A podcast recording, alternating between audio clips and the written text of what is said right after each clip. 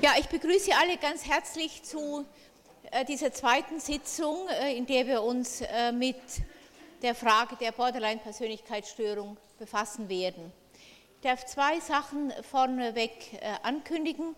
Zum einen den Vortrag von heute Abend. Frau Kogan, praktizierende Psychoanalytikerin aus Israel, ist hier und spricht über die Behandlung von Nachkommen von Holocaust-Opfern, ihre Erfahrungen in dieser Behandlung äh, und die Frage, äh, in welcher Weise dort Leerstellen äh, in der Entwicklung sich zeigen und repariert werden können. Ich glaube, dass es ein sehr interessanter Vortrag ist. Ich selber habe Frau Kogan auch schon kennengelernt und finde sie auch persönlich sehr interessant und lade also alle ein, die Lust haben, heute Abend zu kommen. Ich will heute, das ist das Zweite, was ich ankündigen äh, möchte, ausführlicher nochmal über die Borderline-Persönlichkeitsstörung äh, sprechen äh, und mich dabei ausdrücklich der Frage zuwenden, warum im Rahmen der Borderline-Persönlichkeitsstörung hauptsächlich Frauen zu finden sind. Über dieses Thema habe ich auch geschrieben in dem neuen Buch das ich bei der Gelegenheit auch vielleicht mit einigem Stolz äh, ankündigen äh, kann. Das Buch heißt Im Schatten des Kirschbaums, psychoanalytische Dialoge, wo einzelne Gedanken, Vorträge, Niederschriften, die ich im Laufe der letzten zehn Jahre so gesammelt habe, veröffentlicht sind. Ein Kapitel davon äh, ist, also behandelt das Material, über das ich heute auch sprechen möchte. Ich selber habe, das sage ich vielleicht auch noch vorneweg, vor längerer Zeit ja selber ein Buch über das Borderline-Syndrom äh, veröffentlicht.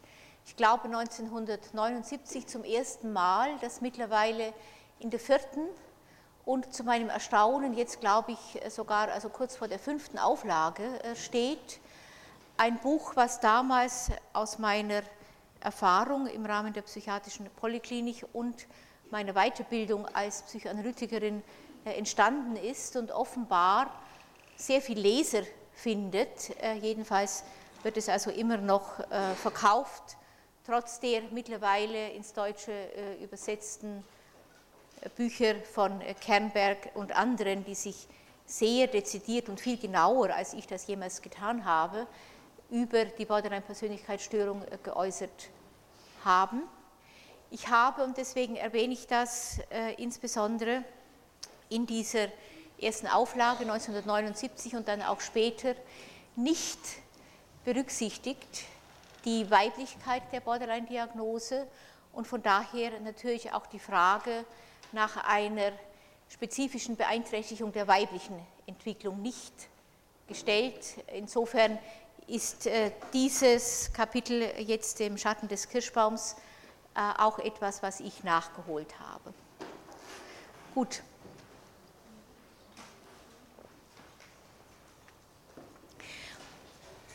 Wir haben das letzte Mal äh, über die Borderline-Persönlichkeitsstörung gesprochen und ich habe versucht, Sie ein Stück weit teilnehmen zu lassen an der Entwicklung der Diagnose, auch im Verlauf der Geschichte dieses Teils der Geschichte, in dem sich Psychiatrie und Psychoanalyse ein Stück weit begegnet sind. Ich habe davon gesprochen, dass das Wort Borderline ursprünglich bedeutet hat, einen Grenzzustand zwischen Neurose und Psychose, insbesondere äh, zwischen äh, Neurose und Schizophrenie.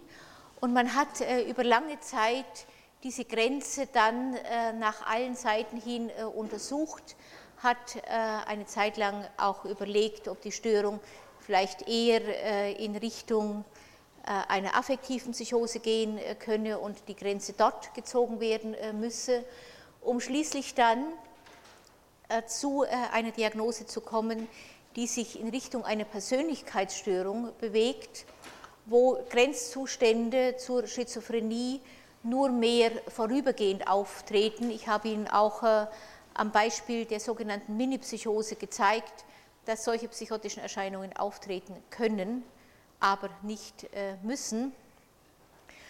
und möchte heute beginnen, indem ich Ihnen nach dem DSM-3R, das mittlerweile ja auch in Deutsch übersetzt worden ist, das DSM 3.4, was mittlerweile erschienen ist äh, in USA, ist noch nicht übersetzt. Ich werde Ihnen dann kurz erläutern, welche Veränderungen, minimale Veränderungen sich ergeben haben zwischen DSM 3R und DSM 4.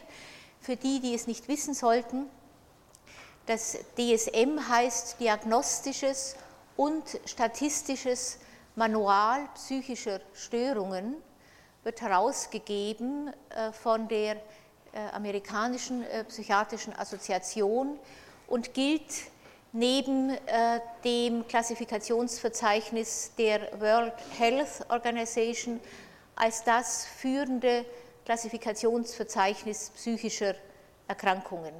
Also wenn ich DSM sage, meine ich immer diagnostisches und statistisches Manual.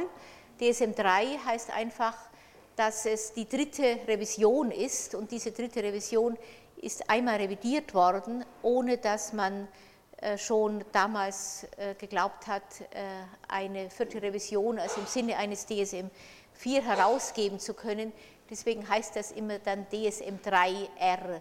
Das ist die Abkürzung, an die sich Psychologen, Psychiater, manchmal auch Psychoanalytiker gewöhnt haben. Ich denke, dass es sinnvoll ist, Ihnen am Anfang noch einmal zu zeigen, wie in dem DSM-3R jetzt die Persönlichkeitsstörung äh, aufgeführt ist. Vielleicht zeigen Sie das Dias äh, einmal. Sie sehen, dass dort acht Kriterien aufgeführt sind, wobei nur fünf Kriterien gegeben sein müssen, wenn man von einer Borderline-Persönlichkeitsstörung sprechen äh, will. Sie erinnern sich, dass wir das letzte Mal Borderline-Symptome äh, angesehen haben, wo Kernberg in einem ersten Entwurf, wenn Sie so wollen, äh, angegeben hat, dass mindestens drei Symptome gegeben sein äh, müssen, wenn man den Verdacht auf eine Borderline-Diagnose annehmen kann. Hier sind es nun bestimmte Persönlichkeitszüge, Fünf von acht dieser Züge müssen gegeben sein, damit man von einer Borderline-Persönlichkeitsstörung spricht. Interessant ist, wenn man die verschiedenen Auflagen äh, des DSM äh, vergleicht, dann immer, in welcher Reihenfolge diese Kriterien stehen.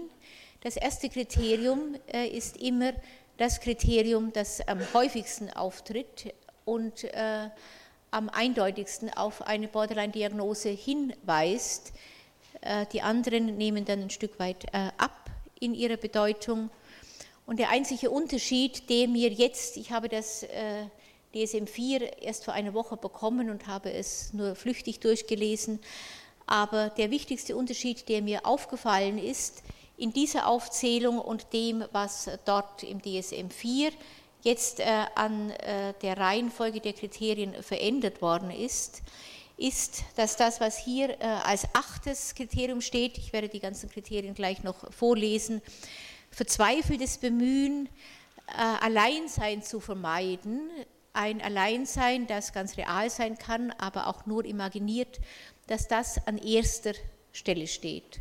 Und erst an zweiter Stelle dann die Objektbeziehungen beschrieben werden, einfach als Hinweis dafür, dass in der Borderline-Persönlichkeitsstörung als ganz hervorstechendstes Merkmal jenseits verschiedener Symptome, die auftreten äh, können, ein Bedürfnis durchscheint, nicht allein sein zu wollen, dieses Bedürfnis haben viele, äh, sondern nicht allein sein zu können, weil allein bei der Vorstellung äh, des Alleinseins Panikzustände und andere schlimme Erfahrungen drohen. Ich werde darauf noch eingehen. Wenn wir jetzt hier äh, die Kriterien kurz noch äh, anschauen, die im DSM 3R für die Borderline-Persönlichkeitsstörung verzeichnet sind, dann ist das hier erstens ein Muster von instabilen, aber intensiven zwischenmenschlichen Beziehungen das sich durch einen Wechsel zwischen den beiden Extremen der Überidealisierung und der Abwertung auszeichnet.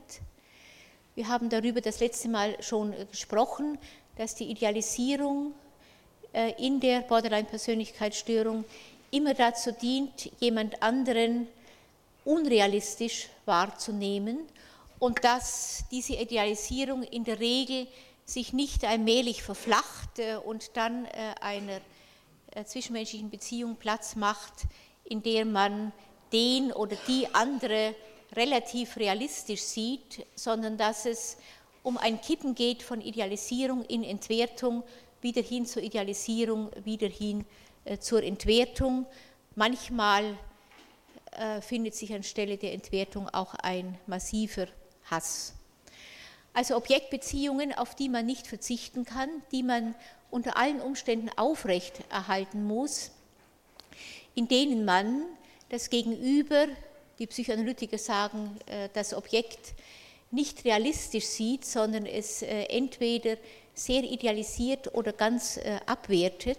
Sie erinnern sich, dass wir davon gesprochen haben, dass in der Beziehungsstörung die Spaltung im Vordergrund steht, eine Spaltung, in der der andere entweder ganz gut gesehen wird, idealisiert könnte man sagen, oder abgewertet, äh, verachtet oder gehasst wird also das Böse repräsentiert.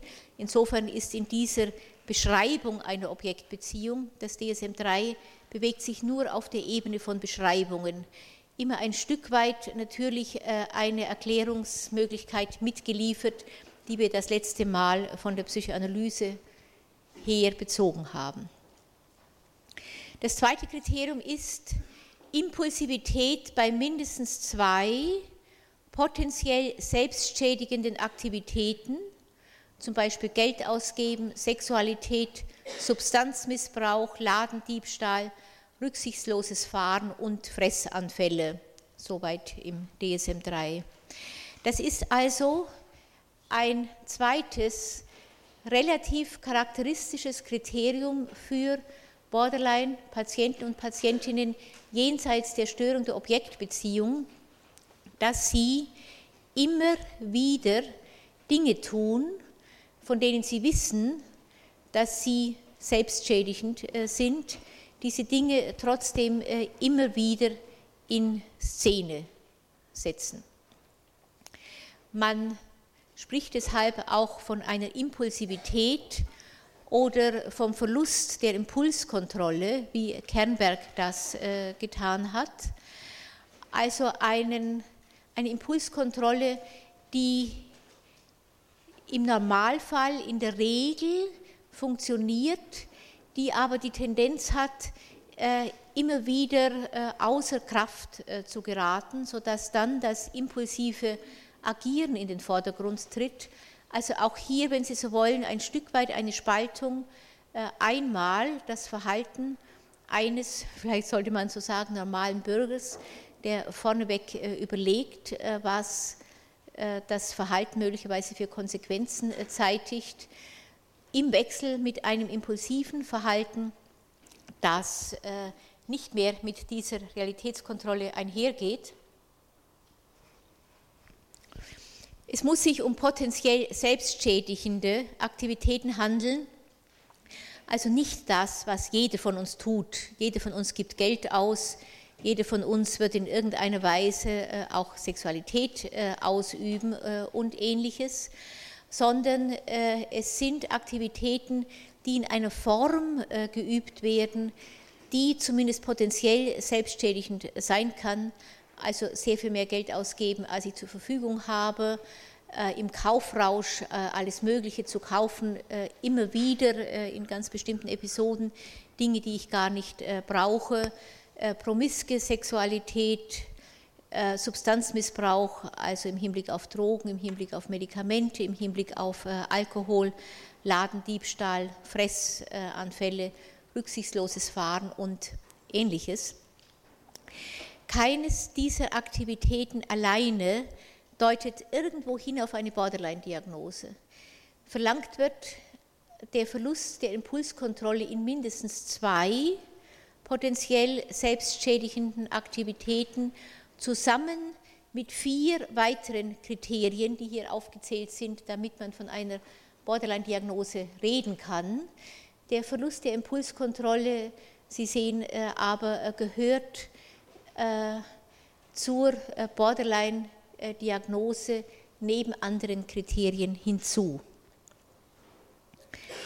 Das dritte wäre dann eine Instabilität im affektiven Bereich, zum Beispiel ausgeprägte Stimmungsänderung von der Grundstimmung zu Depression, Reizbarkeit oder Angst, wobei diese Zustände gewöhnlich einige Stunden oder in seltenen Fällen länger als einige Tage dauern.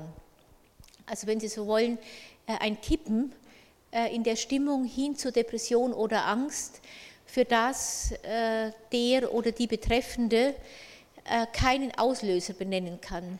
Die Stimmung kippt einfach, ohne dass man weiß, warum sie kippt. Man fühlt dann die Depression oder die Angst, die scheinbar grundlos ist, wenn man sie nicht im Nachhinein mit einer Ursache versieht, damit sie leichter auszuhalten ist und verschwindet dann auch wieder.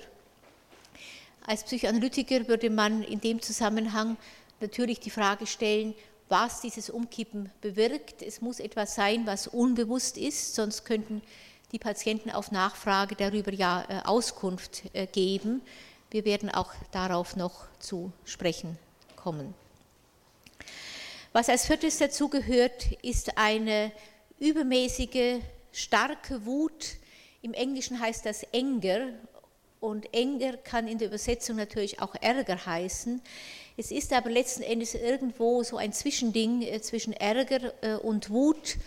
Wutausbrüche können dabei eine Rolle spielen, Unfähigkeit, die Wut zu kontrollieren, andauernde Wut, äh, etwas, was sich, wenn man entsprechend kräftig ist und wahrscheinlich eher männlich, dann auch in Prügeleien auswirken kann. Oder eine chronische Reizbarkeit, äh, in der der Ärger dann zwar ein Stück zurückgenommen ist, äh, aber in der gereizten Stimmung zum äh, Ausdruck kommt. Das fünfte wären dann wiederholte Suiziddrohungen, Andeutungen oder Versuche oder andere selbstverstümmelnde Verhaltensweisen. Soweit ich weiß, ich kann es gar nicht genau, äh, genau äh, erinnern, sind diese zwei äh, Kriterien, die Selbstverstümmelung und die Suiziddrohungen, jetzt im DSM-4 sogar nochmal auseinandergenommen. Was ganz typisch ist für Borderline-Patienten, ich selber glaube nach meiner klinischen Erfahrung, ich kann das darüber hinaus schwer belegen, dass es also keine Patientin und wo man sie überhaupt findet, auch keinen Patienten gibt, der sich selbst verstümmelt, äh, der nicht eine Borderline-Diagnose hat. Die Selbstverstümmelung kann äh, alle möglichen Formen annehmen. Sehr häufig ist Schneiden, dass jemand sich einfach mit einem scharfen Messer schneidet, nicht etwa die Pulsadern aufschneidet im Sinne eines Suizidversuches, sondern Schneiden tief in die Arme um den Schmerz äh, zu spüren, manchmal ähnlich äh, wie bei den anderen potenziell selbstständigen Aktivitäten, äh, anschließend mit Betroffenheit und Reue, aber in der Situation selber mit einem Zwang, sich diese Verletzungen zufügen zu müssen, Verletzungen, äh, in denen dann oft wichtig ist, auch dass das Blut fließt. Ich selber kenne auch äh, Borderline-Patientinnen, die sich äh, in solchen Episoden dann die Haare kurz geschnitten haben oder Haare ausgerissen und ähnliches. Aber das Schneiden, manchmal auch das Brennen mit Zigaretten ist die Hauptsache dabei. Die Frage ist dann immer, wie man danach, also mit den Spuren dieser Verletzungen umgeht. In der Regel werden sie dann also sehr sorgfältig verborgen. Man will nicht, dass jemand anders sie sieht. Wenn man in der Therapie dann diese Wunden oder die, die Narben äh, solcher Wunden äh, erblickt, ist das dann oft ein erster Versuch, äh, das, was bisher also nur über das Schneiden sozusagen ausagiert wurde, in die Beziehung einzubringen. Parallel dazu äh, stehen dann Suiziddrohungen, Suizid Versuche, die äh, bei Borderline-Patientinnen sehr häufig sind, die äh, natürlich äh, auch manchmal in einem äh, realen Suizid dann münden, aber die Suiziddrohungen sind manchmal fast äh, ein Bestandteil also der zwischenmenschlichen Beziehung, so als ob die Patientinnen nicht glauben könnten, dass der andere oder die andere freiwillig bei einem bleibe, dass man den oder die andere also immer mit Gewalt sozusagen zurückholen müsse, was natürlich äh, den anderen äh, je länger, je weniger dazu ermuntert, äh, wirklich da zu bleiben. Aus der Idee heraus, sich auf diese Weise durch Suiziddrohungen etwas zu verschaffen, ohne dass man nicht glaubt, bestehen zu können. Ob das eine gute Lösung ist, ist eine ganz andere Frage. Das sechste ist dann etwas, was Kernberg als eine ausgeprägte und andauernde Identitätsstörung äh, genannt hat. Eine Identitätsstörung, die sich in Form von Unsicherheit in mindestens zwei der folgenden Lebensbereiche manifestiert, dem Selbstbild, der sexuellen Orientierung, den langfristigen Zielen oder Berufswünschen, in der Art der Freunde oder Partner oder in den persönlichen Wertvorstellungen. Also ich wiederhole es nochmal, es geht um eine Identitätsstörung, eine Identitätsstörung, die möglicherweise sichtbar wird, wenn man den Patienten fragt, äh, wer sind Sie eigentlich? Äh, damit ich verstehe, wer Sie sind und was Sie beschäftigt, vielleicht schildern Sie sich einmal äh, kurz, wer sind Sie? Und dann wird man sehen, ob der Betreffende zumindest versucht, diese Frage zu beantworten oder auf diese Frage dann ganz schnell sagt, das weiß ich nicht, genau das ist es, was ich selber zu ergründen äh, versuche. Eine Unsicherheit, äh, die zusätzlich gespeist wird dadurch, dass auch die Sicht, wie man sich selber sieht, natürlich schwankt mit der Spaltung zwischen einer ganz guten äh, und einer ganz äh, schlechten Sicht. Etwas, was gespalten ist, kann man definitionsgemäß nicht zusammensehen. Wenn diese Spaltung auch die eigene Identität äh, betrifft, muss sich das in einem Stück Identitätsunsicherheit manifestieren. Das zeigt sich dann darüber hinaus also sehr oft, dass Menschen keine Berufspläne fassen können, auch in der heutigen Zeit, wo es üblich ist, dass junge Menschen und äh, oft auch ältere äh, immer wieder einmal überlegen, ob es sich lohnt oder notwendig ist, äh, einen anderen Beruf noch zu erlernen oder das Lebensziele ein, ein Stück weit umzustrukturieren. Hier ist die Hauptsache eine grobe Verunsicherung, die dann auch natürlich darauf hindeutet, dass der oder die Betreffende nicht sagen kann, was sie wirklich will, was sie interessiert und äh, ähnliches. Dazu kommt als siebtes Kriterium ein chronisches Gefühl der Leere oder Langeweile. Äh, auf Englisch heißt das äh, Anhedonie, also die Übersetzung dieses englischen Anhedonia heißt äh, Anhedonie, das wird häufiger hier auch äh, erwähnt. Anhedonie heißt einfach, dass ich wörtlich übersetzt, mich nicht freuen kann.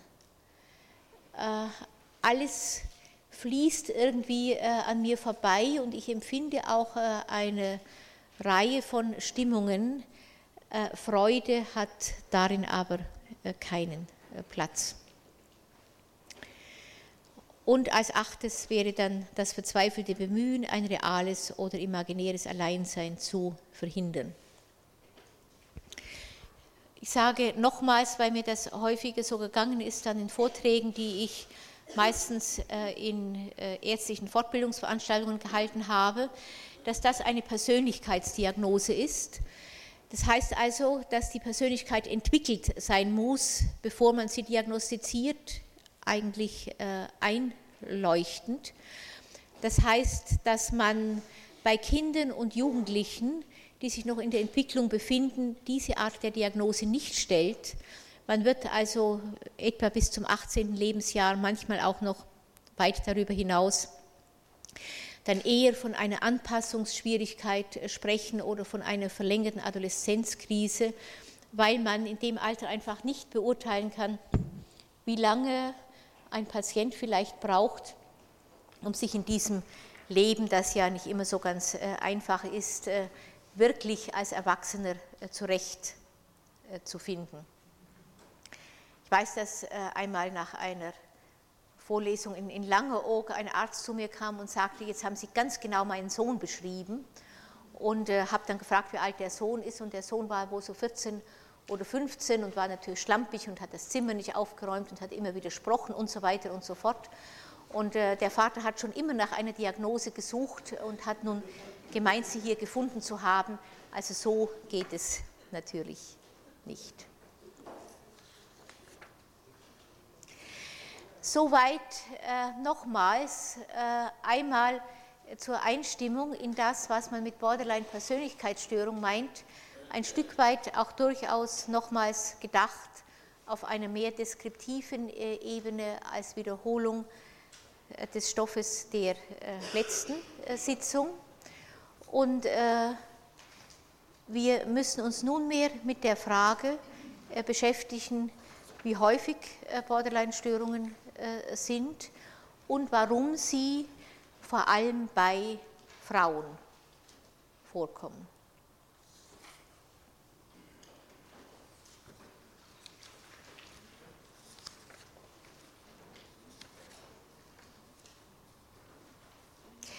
Im DSM 3R steht noch, dass die Borderline-Störung häufiger bei Frauen vorkommt. Im DSM 4 steht jetzt, dass etwa 75 Prozent äh, der äh, Diagnose sich auf Frauen bezieht. Ich versuche das mal hier anzumachen. Oder geht es da hinten auch? Ja? Gucken mal.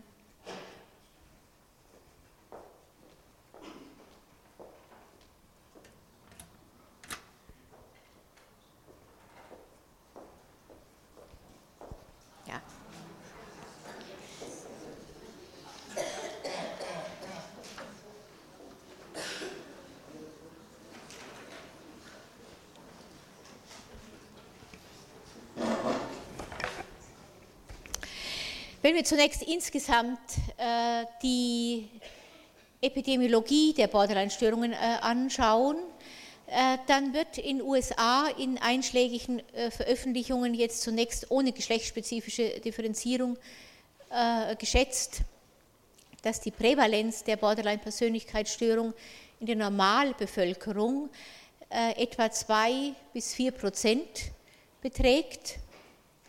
Innerhalb des klinischen Settings äh, wird diese Borderline-Persönlichkeitsstörung äh, also überrepräsentiert. Ich zitiere äh, Gunderson, Gunderson äh, auf Englisch Gunderson und äh, Zanarini, äh, die sich ausgiebig mit diesen epidemiologischen Fragen befasst haben. Sie schreiben, in stationären und ambulanten Populationen variiert die Prävalenz zwischen 15 und 25 Prozent. Es handelt sich um die mit Abstand am häufigsten vorkommende Persönlichkeitsstörung und zwei Drittel der Patienten mit Borderline-Persönlichkeitsstörung sind äh, weiblich. Äh, das ist äh, eine Feststellung, die 1987 getroffen worden ist. Jetzt 1994 nach DSM 4 sind es äh, bereits drei Viertel weiblich.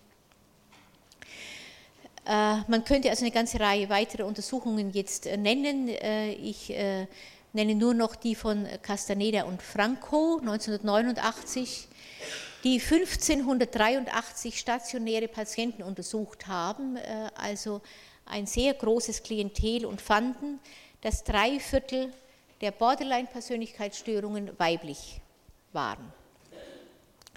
Nun ist die Frage, wie man das erklären kann. Ich selber habe Herrn äh, Gandersohn, ich glaube 1987, äh, einmal äh, getroffen auf einem Kongress, den er mit seiner Frau besucht hatte. eine Frau, die wie wahrscheinlich die meisten Frauen in den USA, ein Stück weit natürlich feministisch orientiert war und immer wieder die Frage stellte, wie kommt es, dass Frauen dort so viel häufiger repräsentiert sind als Männer und in Veröffentlichungen in den USA findet man diese Frage mittlerweile sehr häufig.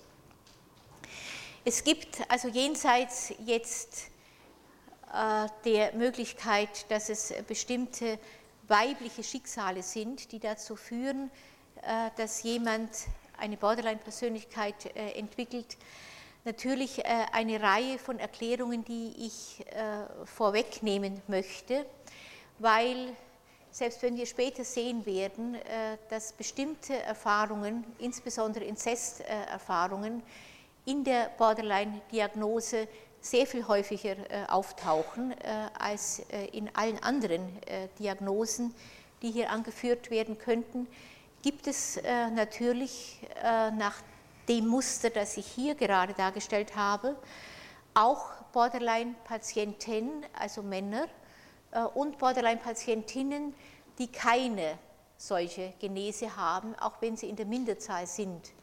Allein von daher ist die Feststellung, dass Inzest äh, signifikant häufiger äh, in, äh, dieser, in diesen Lebensläufen ist als bei anderen Diagnosen keine erschöpfende Aussage. Was wir immer finden, darauf komme ich noch, sind traumatische Erfahrungen in der Kindheit, die in irgendeiner Form damit zu tun haben, dass Mutter oder Vater äh, oder beide nicht zur Verfügung standen. Äh, das Kind hat äh, sehr oft Erfahrungen gemacht, dass es von einer Pflegestelle oder von einem Heim in, das andere gegeben wurde, also keine Möglichkeit hatte, eine wirklich stabile, tragfähige Objektbeziehung zu entwickeln. Das ist etwas, was man, glaube ich, für alle Borderline-Patienten und Patientinnen äh, sagen kann. Das erklärt aber natürlich äh, nicht, warum die Beziehungsstörung genau diese Form äh, angenommen hat. Man findet, auch darüber werde ich noch sprechen, in der Genese von Borderline-Patienten und Patientinnen häufig Erfahrungen von massivem physischem Missbrauch, also Gewalttätigkeit, jetzt jenseits noch von Inzest, auch das äh, gibt aber, denke ich, äh, keine äh, erschöpfende Auskunft auf diese Frage. Man sollte auch überlegen, dass das Muster, was hier dargestellt worden ist, insbesondere mit dem chronischen Ärger, der dazugehört, es sei denn, der Ärger ist nochmal von Leere überdeckt und äh, einer gewissen Unfähigkeit, diesen Ärger wirklich nach außen äh, zu richten, es sei denn, äh, in den potenziell selbstschädigenden Episoden, wo ich dann etwas mache, was ich mir sonst nicht zutraue oder nicht zumuten möchte. Aber auch da ist die Schädigung ja eher eine Selbstschädigung als die Schädigung eines anderen. Dass das natürlich typische Konfliktlösungsstrategien von Frauen sind. In allen Darstellungen der Biografien von männlichen äh, und weiblichen Patienten äh, findet man äh, immer wieder, dass also die Wendung der Aggression nach innen, insbesondere die Zurücknahme des Ärgers, eine typisch weibliche Konfliktlösungsstrategie ist. Im Gegensatz zu Männern, bei denen einige, nicht alle, äh, wenige Schwierigkeiten haben, den Ärger nach äh, außen zu richten. Und es gibt äh, Hinweise darauf, dass man möglicherweise Borderline-Patientinnen so häufig dann in der Klinik findet, weil die männlichen Borderline-Patienten eher im Gefängnis landen, weil sie sich antisozial verhalten, also gleichzeitig dem Typ der antisozialen Persönlichkeitsstörung entsprechen und dann einfach vor dem Richter stehen, anstatt vor dem äh, Arzt. Man müsste weiter überlegen,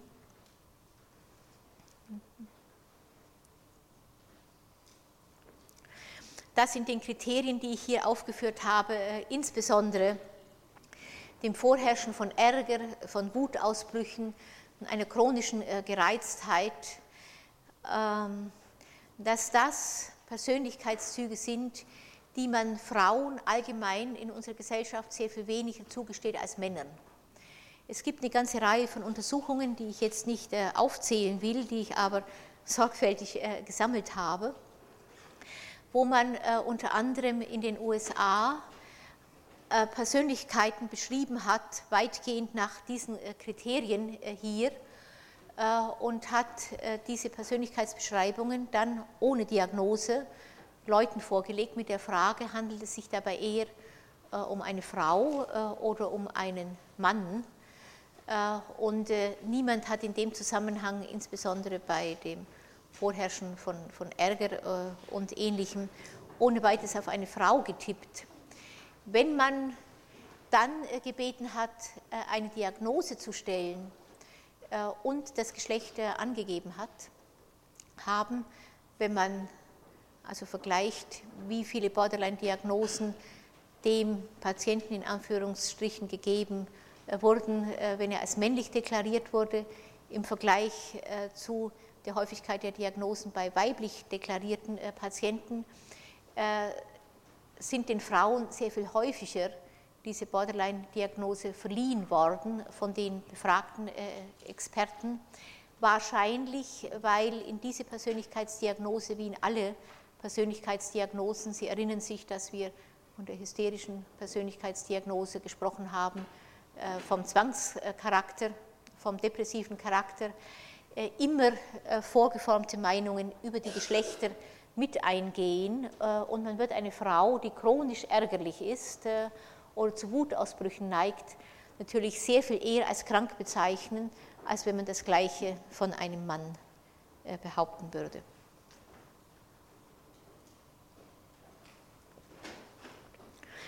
Wenn man jetzt aber diese ganzen Fragen und Labeling-Prozesse, die mit eine Rolle spielen können, bedacht hat äh, und davon ausgeht, was ich tue, äh, dass sie äh, ein Stück weit natürlich eine Erklärung liefern für die Bevorzugung der Borderline-Diagnose bei Frauen, aber keine endgültige, ausreichende Erklärung.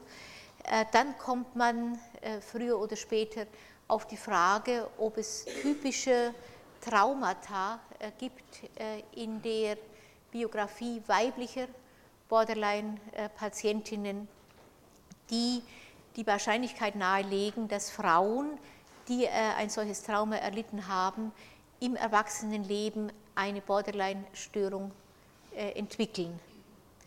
Dieses Trauma ist die Erfahrung des Inzests, wobei äh, auch Jungen Inzest erfahren können von Vätern seltener, aber auch von Müttern. Insgesamt äh, ist aber die Verteilung der Inzesterfahrung so, dass Mädchen zwei bis dreimal häufiger, also inzestuöse Erfahrungen haben als Jungen. Ich will Ihnen diese Feststellungen, die in dem Zusammenhang gemacht worden sind, jetzt hier durchaus auch wörtlich vortragen, äh, damit Sie sehen, wie umfangreich mittlerweile, insbesondere in USA, zunehmend aber auch in Deutschland, die Untersuchungen in diesem Bereich sind. Äh, wenn ich von der Häufigkeit der Inzesterfahrung bei Borderline-Patientinnen spreche, äh, gehe ich also nicht auf einen modischen Trend ein, der heute vorherrscht und der es also manchmal schon fast geboten erscheinen lässt, äh, im Zusammenhang mit schweren psychischen Störungen auch an Inzest äh, zu äh, denken. Mir ist hier immer wieder eingewendet worden, dass es einfach eine modische Erscheinung überall denkt man an Inzest. Inzest ist sozusagen Medienthema und diese Untersuchungen hier reihen sich einfach in diesen Kontext ein. Sie tun es nicht ganz gleich, wie der Modetrend im Moment ist.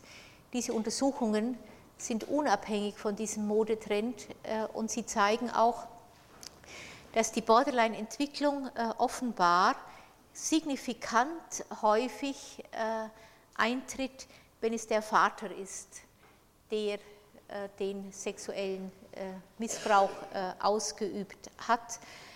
Also nicht Missbrauch im weiteren Sinne, andere sexuelle Erfahrungen in der Kindheit. Diese Untersuchungen haben angefangen 1979, 1981, erst bei relativ kleinen Populationen. Stone, ein sehr bekannter amerikanischer Psychiater, also weder Psychoanalytiker und schon gar nicht eine Frau, Stone fand 1981 bei zwölf hospitalisierten Borderline-Patienten äh, bei neun von diesen zwölf eine Anamnese von Inzest, also 75 Prozent. Breyer äh, und andere 1987 fanden in einer Interviewstudie ebenfalls hier bei 12 von 14 hospitalisierten Borderline-Patienten eine Anamnese von sexuellem Missbrauch vor der Adoleszenz. Diese entsprach in dieser Untersuchung 86 äh, Prozent der Borderline-Patienten im Vergleich zu 21 Prozent äh, im gesamten Patientengut der Klinik. Eine kürzlich, nämlich 1989, von Zanarini, äh, Ganderson und anderen äh, durchgeführte Studie mit Borderline-Patienten, deren Diagnose sehr eng gestellt war. Also man musste sehr viel mehr Kriterien noch erfüllen, als das hier im DSM-3 aufgeführt ist, um diese Diagnose überhaupt äh, zu erhalten. Deswegen ähm, äh, ist hier äh, das Ergebnis ein Stück weit weniger auffällig als in den Untersuchungen, die ich jetzt beschrieben habe. Aber das Verhältnis zu den Patientinnen mit einer anderen Diagnose ist ganz ähnlich. 26 Prozent der Borderline-Patienten berichteten über sexuellen Missbrauch in Kindheit und Adoleszenz im Vergleich zu 7 Prozent bei einer Gruppe mit antisozialen Persönlichkeitsstörungen und 4 Prozent äh, einer Gruppe mit äh, neurotisch-depressiven Störungen. Äh, ein ähnliches Ergebnis hatten Ogata und andere auch 1989, die auch immer im Vergleich mit Patienten einer anderen Diagnose ein Verhältnis von, von Dreiviertel zu ein Viertel fanden. Man kann nun sagen, dass alle diese Studien sich auf eine kleine Anzahl von Patienten beziehen, sodass ihre Ergebnisse sicher mit Vorsicht zu betrachten sind.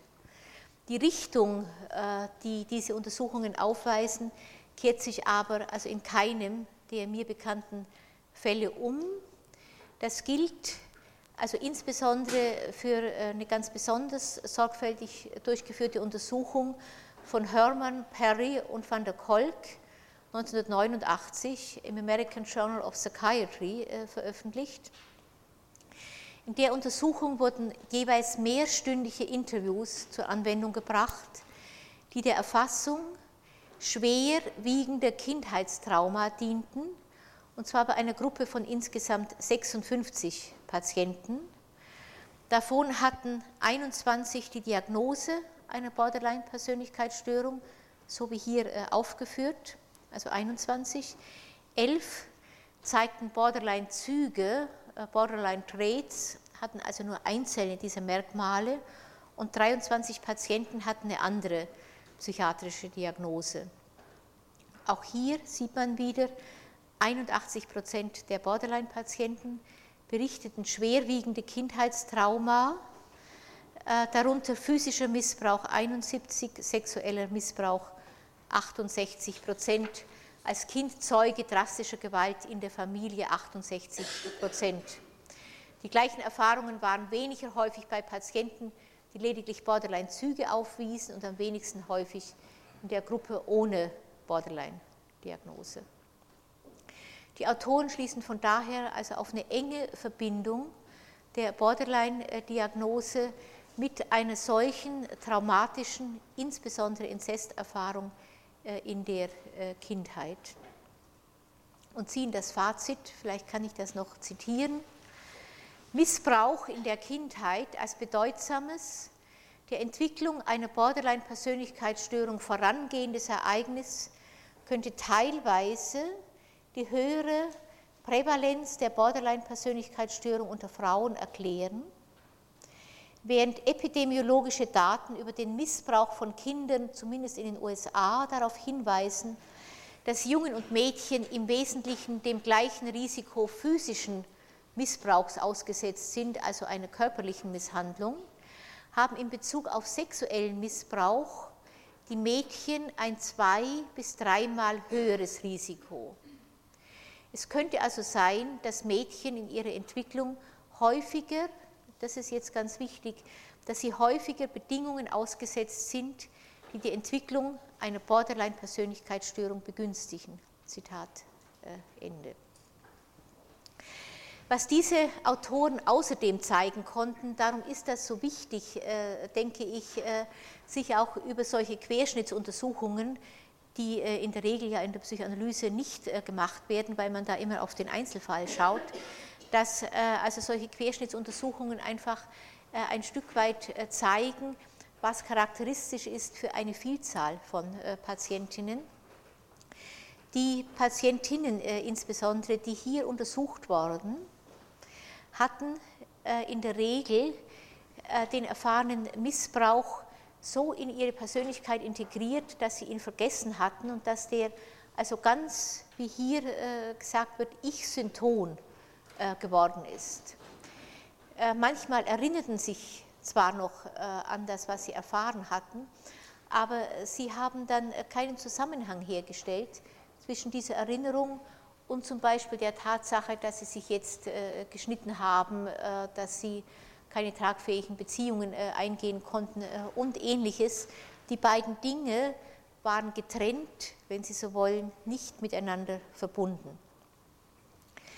Das sind Ergebnisse, die sich also ganz stark mit anderen Verläufen decken, und zwar äh, dem Verlauf von Traumaopfern, äh, auch äh, der Erfahrung von Trauma, äh, wie es äh, zum Beispiel äh, der Aufenthalt in einem KZ bedeutet, selbst wenn es für mich also sehr schwierig ist, hier überhaupt eine Parallele zu ziehen. Die Unausweichlichkeit dessen, was einem Kind vom Vater geschieht, äh, ein Kind, das keine Möglichkeit hat, äh, dieser Familie zu entfliehen und der Unausweichlichkeit dessen, was im KZ äh, geschehen ist, hat zumindest insofern eine Parallele, dass es unausweichlich war. Die Bedrohung im KZ war aber natürlich tot, also etwas, was, wie ich glaube, über die Erfahrung sexuellen Missbrauchs hinausgeht. Trotzdem, wenn Sie einmal hören wollen, wie eine Psychoanalytikerin äh, Menschen äh, behandelt, Kinder und Kindeskinder dann von Holocaust-Opfern, die ein Stück weit das Trauma äh, übernommen haben, dann würde ich diesen Vortrag heute Abend einfach empfehlen. Was gleich ist in dieser Erfahrung, ist immer, dass Fragmente des Traumas Fragmente des Traumas, also Teile der Erinnerung äh, an das Trauma, äh, im Laufe der Zeit transformiert worden sind, so dass sie jetzt in vielfältig verkleideten Weisen wiedererlebt werden. Zum Beispiel als Körpersensationen, also plötzlich das Gefühl, dass man ein bestimmtes Körperteil nicht mehr spürt äh, oder dass ein, ein Körperteil schmerzt und ähnliches, als Gefühlszustände, zum Beispiel das äh, Versinken in, in Depression, in visuellen Bildern, wo immer äh, bestimmte sexuelle Geschehnisse vor den Augen stehen, in handelndem Agieren, das Schneiden mit dem Bluten könnte dazu äh, gehören, oder auch in dissoziierten Persönlichkeitsfragmenten, wo man mit der einen Person erinnert, was geschehen ist, oder sogar selber dann Täter wird und in der anderen Persönlichkeitsfragment Situation äh, diese Erfahrungen nicht einmal berichten kann. Dass darüber hinaus vor allem Trauma und Dissoziation hoch miteinander korrelieren, haben alle Befunde der posttraumatischen Stressforschung diesseits und jenseits der Psychoanalyse erwiesen. Dissoziation, Sie erinnern sich, haben wir besprochen im Zusammenhang mit der dissoziativen Neurose, die äh, dort äh, unter die hysterischen Neurosen äh, einklassifiziert war.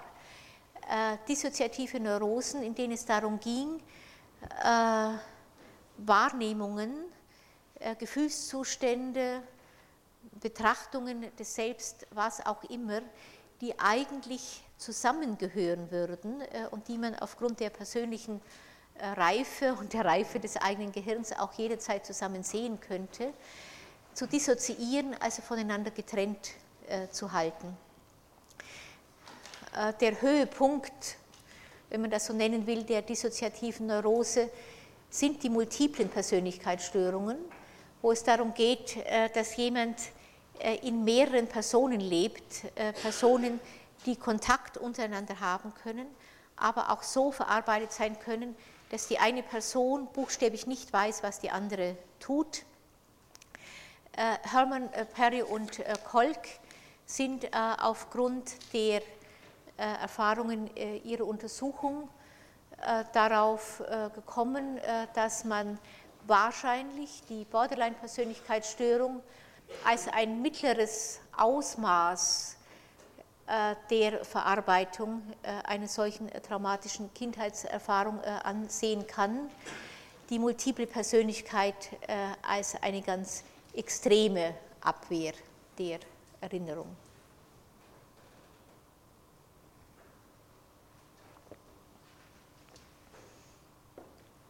Ich will dann nur noch äh, eine Untersuchung nennen, ebenfalls von Stone, die jetzt 1990 durchgeführt. Da hat er nun insgesamt 272 weibliche Borderline-Patienten sorgfältig auf eine Anamnese von sexuellem Missbrauch äh, untersucht äh, und hat dabei hospitalisierte Borderline-Patienten, ambulant therapierte Borderline-Patienten und Privatpatienten, die immer wieder in seine eigene Praxis äh, kamen, alle in diese Untersuchung hineingenommen. Äh, und man sieht dann natürlich, dass die aufgrund schwerer Symptome hospitalisierten Borderline-Patienten eine sehr viel schwerere Kindheitsanamnese auch in Bezug auf äh, diese traumatischen Erfahrungen hatten, als die mit leichteren Symptomen. Das Ergebnis insgesamt war aber, dass obwohl die Häufigkeit sexuellen Missbrauchs in den einzelnen untersuchten Patientinnengruppen schwankte, also zwischen 19 und 41 Prozent, ist das Ergebnis der Studie so eindeutig, dass man spätestens an der Stelle nicht mehr das Wort modischer äh, Missbrauch, äh, äh, Zitat, einführen kann. Bei weiblichen Patienten, sagt Stone, mit einer Borderline-Persönlichkeitsstörung gibt es in aller Regel eine Geschichte von Inzest, Insbesondere gilt dies für hospitalisierte Borderline-Patienten.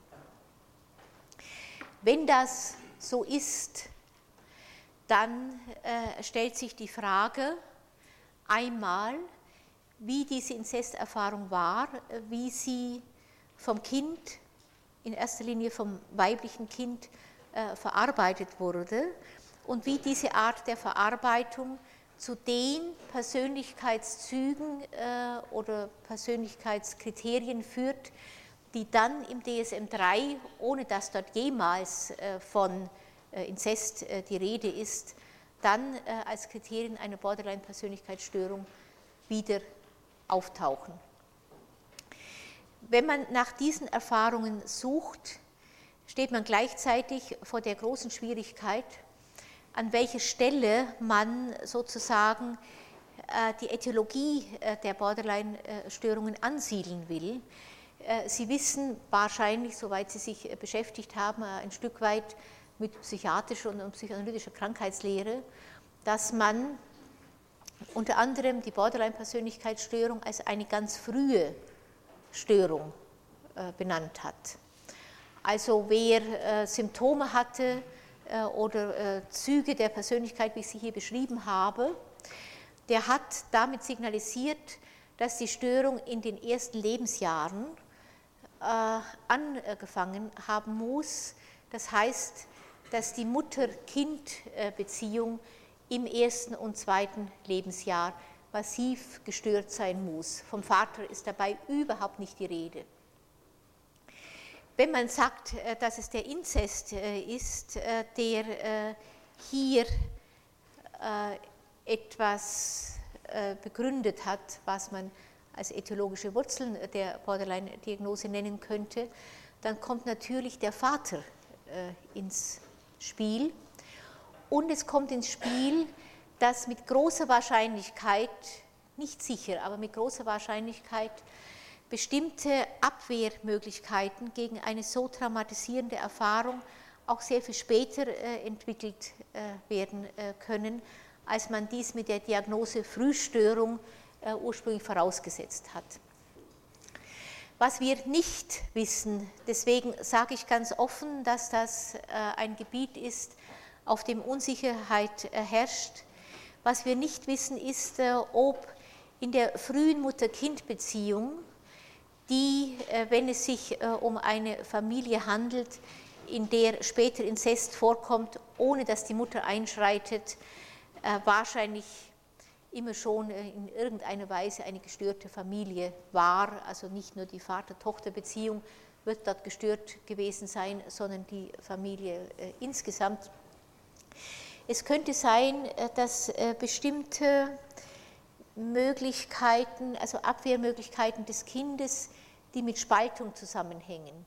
Also ich sehe die Mutter entweder ganz gut oder ganz schlecht äh, und ich kann mir nicht leisten, einen realistischen Blick auf die Mutter zu äh, entwickeln, äh, weil ich dazu so viel Schlechtes und Traumatisierendes sehen müsste, dass ich die Angst haben muss, dass das Böse das Gute überwältigt. Darüber haben wir das letzte Mal gesprochen. Es kann sein, dass diese Erfahrungen schon in der Frühzeit äh, gemacht äh, worden sind und dann einfach als Abwehrmöglichkeiten sozusagen hineingetragen äh, worden sind in die spätere Inzesterfahrung. Es gibt Inzesterfahrungen auch schon in der frühen Kindheit, aber also häufig sind Inzesterfahrungen natürlich dann in der Vorpubertät und in der Adoleszenz. Äh, die ganzen schönen Dias, die ich aber noch mitgebracht habe nach Frankfurt, als ich hierher äh, berufen wurde, nämlich 1989 und die sich wiederum natürlich auf Margret Mahler und auf äh, Kernberg stützten, die davon ausgingen, dass am Anfang der menschlichen Entwicklung eine Spaltung steht der Erfahrung, eine Einteilung der Erfahrung danach, ob die Erfahrungen gut sind oder schlecht also zunächst mal angenehm äh, oder unangenehm und dieses angenehm und unangenehm wird dann sehr schnell gekoppelt mit gut und schlecht. Dass es eine solche Spaltung gibt, dass das äh, mit die erste Möglichkeit des Kindes ist, äh, überhaupt Erfahrungen innerlich zu repräsentieren, also mit dieser Spaltung und dass diese Spaltung erst im Lauf des dritten Lebensjahres allmählich durch eine realistischere Sicht dann äh, das Gegenüber überwunden wird. Ich kann dann mein eigenes Selbst realistischer sehen, grau, wenn Sie so wollen, also nicht weiß und nicht schwarz. Ich sehe gerade, dass ich heute eigentlich ein bisschen weiß und schwarz äh, angezogen bin. Also es müsste dann grau sein, was ich keine attraktive Farbe finde übrigens. Das hat Kernberg noch vertreten. Man vertritt das heute jedenfalls nicht mehr in dieser extremen Weise, auch schon äh, aufgrund der Ergebnisse der äh, Säuglingsbeobachtung, äh, die gezeigt hat, dass es eine Vielzahl von Affekten gibt, die bereits Säuglingen zur Verfügung stehen, die weit über das hinausreichen einer Einklassifizierung der Erfahrungen in nur gut und nur schlecht. Äh, sondern dass man das auch hier bereits äh, also ausfächern äh, müsste. Stern, einer der bekanntesten Säuglingsforscher, hat darüber hinaus gemeint, dass Säuglinge in den betreffenden Situationen mit Mutter oder Vater das Gegenüber ganz realistisch wahrnehmen in der Art und Weise, wie es auf das Kind jeweils eingestellt ist und hat die Mahler-Kernbergsche These der frühen Spaltung so also nicht äh, bestätigt. Man kann das Ganze aber auch zusätzlich bezweifeln durch das, was mittlerweile in der wissenschaftlichen Erforschung der Borderline-Genese zum Vorschein gekommen ist äh, was auch zum Vorschein kommt äh, in der Erforschung der Depersonalisationserscheinungen, der Entfremdungserscheinungen bei äh, anderen Traumaopfern, die zum Teil erst im Erwachsenenleben zum Beispiel ins KZ gekommen sind und vorher gut funktionierende Menschen waren. Und im KZ, sofern es ihnen überhaupt möglich war, nur überleben konnten, wenn sie bestimmte äh, Abwehrmechanismen, die offenbar verfügbar waren, auch wenn sie vorher nicht eingesetzt äh, wurden, diese Abwehrmechanismen dann äh, genommen haben, um sich die Realität ein Stück weit vom Leibe zu halten und sei es nur, dass man sich also entfremdet hat von der Realität und sie als etwas wahrgenommen hat, der man streckenweise gar nicht mehr zugehört. Also vielleicht sollte man, wenn wir jetzt äh, oder teilweise dann auch äh, das nächste Mal äh, über eine Verbindung der Borderline-Persönlichkeitszüge mit Missbrauchserfahrungen sprechen, davon ausgehen, dass der Mensch ein Leben lang Möglichkeiten hat, mit bestimmten traumatischen Erfahrungen, denen er nicht entrinnen kann. Nicht der Erwachsene wird sich ja in der Regel also keinem Trauma aussetzen, wenn er die Möglichkeit hat, diesem Trauma aus dem äh, Wege zu gehen. Aber traumatische Erfahrungen, denen man nicht entrinnen kann, auch Foltererfahrungen und äh, ähnliches, führen offenbar äh, relativ unabhängig von der Zeit, wann man sie erfahren hat, ob man sie als Kind, als Jugendliche oder als Erwachsene erfahren hat, zu einer bestimmten Art von Verarbeitung, wie man sie unter anderem äh, auch äh, in den Borderline-Persönlichkeitsstörungen findet. Ich mache an der Stelle jetzt mal äh, eine kleine Pause, was ich vorhabe, und wir können überlegen, ob wir das hier jetzt noch ein Stück weit anfangen oder ob Sie Fragen haben oder ob wir das das nächste Mal tun. Ich möchte gerne die Kriterien, die ich Ihnen jetzt zunächst mal schön beschreibend, wie das im DSM-3R äh, ja dann äh, angeboten wird, vorgeführt habe, nochmal durchgehen äh, und zeigen, wie sie sich, wenn man den Blick nur ein bisschen verändert, also einfügen in eine solche traumatische Genese. Wobei man, wenn man die Züge vor diesem Hintergrund äh, versteht, äh, dann auch äh, sehr schnell natürlich Hinweise bekommt für die Art der Therapie, die hier angebracht ist. Es ist eine Art der Therapie, wie sie ganz ähnlich übrigens Kernberg vorgeschlagen hat, zum ersten Mal schon 1967, ohne irgendwo, also soweit glaube ich Kernberg mittlerweile auch persönlich zu kennen, dass ich nicht glaube, dass er damals äh, die Idee des sexuellen Missbrauchs äh, von Borderline-Patienten im Hinterkopf gehabt hat. Er hat aus seiner klinischen Erfahrung trotzdem relativ äh, genau gesagt, wie man mit Borderline-Patienten in der Regel umgehen muss. Das würde ich gerne mit Ihnen dieses und das nächste Mal besprechen. Ich habe das deshalb, vielleicht sollte ich das noch sagen, so in den Vordergrund äh, gestellt, jetzt im Zusammenhang mit der Borderline-Persönlichkeitsstörung, weil hier auch natürlich nochmal deutlich wird die Frage, die man innerhalb der Psychoanalyse sich immer wieder gestellt hat und heute zumindest noch manchmal stellt und die der Psychoanalyse von außen äh, immer wieder äh, als Vorwurf entgegengebracht wurde, dass man innerhalb der Psychoanalyse also so stark äh, auf die Fantasien von Patienten und insbesondere natürlich auch auf die Fantasien, die diese Patienten als Kinder hatten, fixiert gewesen ist, dass man darüber hinaus oft nicht mehr gefragt hat, was ist das reale Trauma, was du vergessen hast, was du nicht berichten kannst, was du allenfalls darstellst, äh, indem du dich schneidest äh, und zeigst, äh, damit vielleicht zeigst, wie du geblutet hast, was dir geschehen ist, aber auch wie du dich selber bestrafst für diese Erlebnisse und ähnliches. Ich glaube nicht, dass das in irgendeiner Weise, jedenfalls aus meiner Sicht, und ich glaube für die meisten Psychoanalytiker genauso wenig äh, eine alternative Frage ist, äh, geht es jetzt nun um Fantasien oder geht es um das real erfahrene Trauma?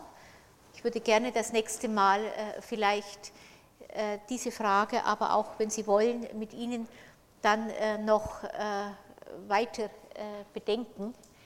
Es gibt das reale Trauma und es gibt natürlich in jedem Fall Fantasien des Kindes, die dem Trauma vorausgegangen sind oder Fantasien, mit denen das Kind auf das Trauma reagiert hat.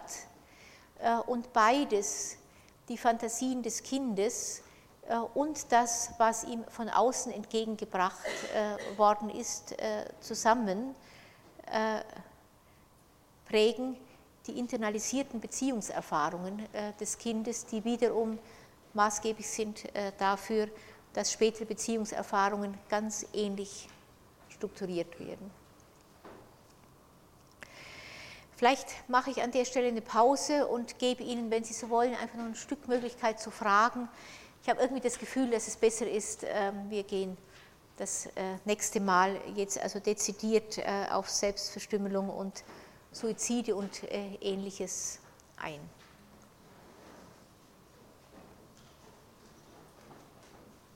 Ja, bitte. Könnten Sie, erläutern den Unterschied zwischen äh, Spaltung und Dissoziation? Äh, das finde ich insofern eine gute Frage, als es auch eine schwere Frage ist. Also ich kenne Veröffentlichungen, wo das einfach synonym gebraucht wird, also Spaltung und Dissoziation äh, zusammen. Äh, wenn man davon ausgeht, dass Spaltung äh, ein äh, Abwehrmechanismus ist, der ganz früh äh, einsetzt äh, und sozusagen, die, nein, ich, ich, muss noch, also die Unterscheidung ist, denke ich, nur wichtig, wenn man Spaltung als Abwehrmechanismus bezeichnet und äh, dann überlegt, äh, ob es zwischen Spaltung und Dissoziation, Dissoziation ist ja auch ein Abwehrmechanismus, äh, ob man das irgendwie noch aufteilen kann, dass man sagt, die Spaltung tritt an einer anderen Stelle auf als die Dissoziation. Wenn ich das, wie Kernberg im, im Anschluss an Mahler das gemacht hat, sage, am Anfang spaltet jeder Mensch, nämlich der Säugling, kann die Vielfalt der Erfahrungen nicht realistisch aufnehmen, sondern nimmt sie auf in der Spaltung gut oder schlecht und erst mit dem Heranreifen äh, der äh, psychischen Möglichkeiten, äh, insbesondere natürlich äh, auch der äh, kognitiven Möglichkeiten, hat er, hat er die Möglichkeit, die Spaltung zu überwinden äh, und die Objekte realistisch zu sehen es gibt Situationen, in denen das Kind sich das nicht erlauben kann, weil dann, wenn Gut und Böse sich treffen, das Böse als so viel mächtiger erlebt wird als das Gute, dass es dann also zu diesem Kippen kommt. Ich habe das letzte Mal gesagt, wo die Welt dann nur mehr von Hexen bevölkert ist, äh, weil das Gute vernichtet worden ist in dem Zusammenstoß. Dann würde die Spaltung als Abwehrmechanismus äh, weiter äh, bestehen auch wenn die kognitiven Möglichkeiten des Kindes so weit entwickelt sind, äh, dass sie durchaus äh, etwas zusammensehen können, was auch äh, zusammengehört. Dann ist Spaltung ein Abwehrmechanismus und ob Sie das dann noch in Verbindung setzen wollen mit Dissoziation, wäre aus meiner Sicht allenfalls noch sinnvoll, wenn Sie sagen, dass Dissoziation äh, Bereiche betrifft, die besonders konflikthaft sind, während Spaltung ein vielleicht eher im, Charakter verankerter Vorgang ist, der dann die Objektbeziehungen so tönt, dass äh, da immer wieder dieser Wechsel ist äh, zwischen äh, Idealisierung äh, und Entwertung. So könnte man äh, es äh, vielleicht verstehen. Da ich aber diese großen Schwierigkeiten habe mit der Spaltung, weil sie einmal ein frühes Entwicklungsstadium sozusagen beschreibt und eine Abwehr, die es später einsetzt, würde ich oder bin ich dazu übergegangen, heute in der Regel für diesen Abwehrmechanismus das Wort Dissoziation zu gebrauchen.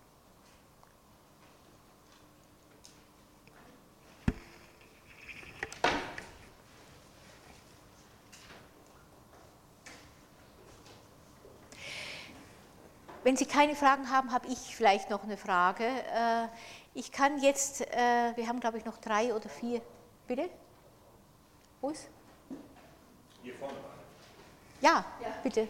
Wenn ein Kind sehr geschlagen wird äh, in den ersten Jahren und äh, ich kenne einen solchen Fall und Vater und Mutter aber ein sehr enges äh, sexuelles Verhältnis haben, sodass die Mutter dem Kind äh, nicht so richtig beispringen kann.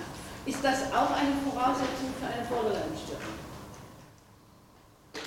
Also die Frage ist, ob ein Kind, äh, das äh, in, in einer Zeit, wo es sich mit Sicherheit nicht wehren kann, also sehr früh massiv geschlagen wurde äh, und vom Vater und die Eltern untereinander ein so enges sexuelles Verhältnis gehabt haben, dass die Mutter aufgrund dieser Tatsache dem Sohn nicht beigesprungen ist, ob das die Voraussetzung sei für die Entwicklung einer Borderline-Störung.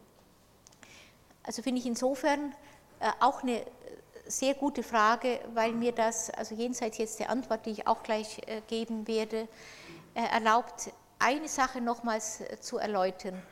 Psychoanalytiker können, wenn sie einen erwachsenen Patienten vor sich sehen, in der Regel mit Hilfe ihrer Theorie, die sich erweitert hat, was ich Ihnen unter anderem auch jetzt mit der Sitzung heute, glaube ich, habe zeigen können, Psychoanalyse kann rückschauend dann Hypothesen konstruieren, wie diese Störung im Erwachsenenalter entstanden ist, also sozusagen retrospektiv. Sie wird niemals bei einem kleinen Kind, selbst wenn es also das furchtbare Schicksal erlitten hat, was sie jetzt äh, beschrieben hat, sagen können, das wird später äh, mit der und der Sicherheit äh, eine Borderline-Störung entwickeln. Diese Art von prospektiver äh, Voraussage haben wir nicht. Wir haben sie schon deshalb nicht, weil wir aufgrund der Tatsache zum Beispiel, dass das Kind geschlagen wird, nicht wissen, welche Möglichkeiten das Kind hat, diese Erfahrung doch in irgendeiner Weise so innerlich zu verarbeiten, dass sie für dieses Kind weniger oder vielleicht aber auch schwerer belastend ist als für ein anderes. Äh, wir wissen nicht, was das Kind für Beziehungserfahrungen hat jenseits dieses Vaters und vielleicht auch außerhalb der Familie. Äh, wir wissen vor allem nicht, äh, was das Kind im Laufe des Heranwachsens für Möglichkeiten hat, diese frühen traumatischen Erfahrungen zu überwinden durch andere Erfahrungen, die es macht. Wenn man, wie manche Psychoanalytiker das noch tun, und denen sollten Sie einfach nicht glauben. Ich glaube, dass es ganz wenige sind wenn manche Psychoanalytiker äh, zwischen dem, was sie sehen bei einem ein bis zwei Jahre alten Kind und der Art und Weise, wie Mutter und Kind miteinander umgehen, äh, und daraus eine Verbindung äh, ziehen zu etwas, was 20 Jahre später geschehen ist oder umgekehrt. Man sieht das manchmal dann in den Anträgen, die Psychotherapeuten und Psychoanalytiker schreiben.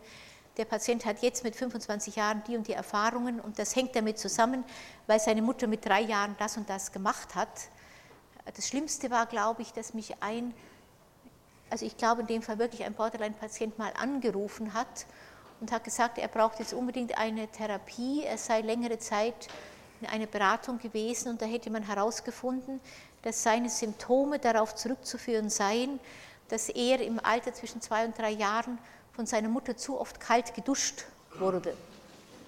Ich habe gesagt, kann ich Ihnen nicht helfen, die Sache ist lange vorbei. Also so etwas kann man nicht machen. Das ist das, was Sie mit dem Voraussagen angesprochen haben. Dass das Kind natürlich trotzdem also ganz große Schwierigkeiten haben wird, nicht nur mit dieser Erinnerung umzugehen, wahrscheinlich möglicherweise vergisst es das äh, später, nicht, äh, sondern äh, unter diesen Umständen also äh, Objektbeziehungen zu internalisieren und, und in sich aufzubauen, in denen es vertrauensvolle Objekte gibt. Nicht? Also in der Regel ist das ja ein Vater, der schlägt, der an anderer Stelle wahrscheinlich wieder sehr großzügig ist und dem Kind alles Mögliche zur Verfügung stellt und, und Spenden ist und, und, wie auch immer. Und dann plötzlich kommt etwas, wo er das Kind also massiv schlägt, aus welchen Gründen äh, auch immer. Das heißt, dass das Kind keine realistische Repräsentanz des Vaters äh, entwickeln kann, dass der Vater, wenn er heute so ist, morgen auch noch äh, ähnlich äh, ist sondern er weiß nicht, was passiert. Darum ist es so wichtig, dass diese Spaltung aufrechterhalten wird. Der wird dann wahrscheinlich also mindestens zwei Vaterbilder haben, einmal den Spendenden und einmal den, äh, der äh, schlägt und wird alles tun, damit diese beiden Sachen nicht zusammenkommen. Wenn die Sachen zusammenkommen würden, und er ist noch entsprechend klein, müsste er, falls die Mutter es nicht gesehen hat, zur Mutter gehen und sagen, Mutter, schau her, was der Vater für ein Schwein ist. Wenn die Mutter dann sagt, schau her, der Vater meint es nicht so, das ist also die eine Art der Entschuldigung, bis äh, das ist nur ausnahmsweise geschehen oder du hast es verdient. Also wenn er dann erlebt, dass die Mutter ihm nicht glaubt äh, oder zum Vater hält oder einfach still ist und nichts tut, was das häufigste ist, dann kann der auch zu der Mutter keine vertrauensvolle Beziehung mehr entwickeln, denn er merkt ja, wenn er Hilfe sucht, bekommt er den Schutz nicht, äh, den er äh, hat.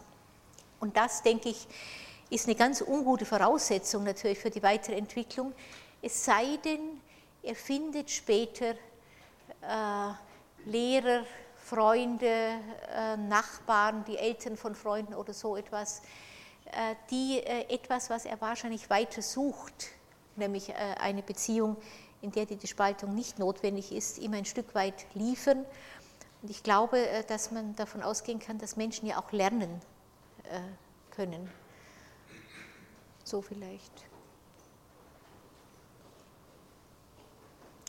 Die Frage, die ich noch hätte, wäre, ist dieses Thema, was jetzt ein Stück weit also vom Borderline äh, zunächst äh, auf diese Missbrauchserfahrungen führt und dann natürlich ein Stück weit wieder zu der Borderline-Diagnose zurück. Ist das so interessant für Sie, dass wir das nächste Mal darüber nochmal ausgiebig sprechen? Ja? Dann machen wir das so und besprechen dann am Schluss der nächsten Sitzung was wir mit den äh, restlichen Sitzungen noch äh, anfangen wollen.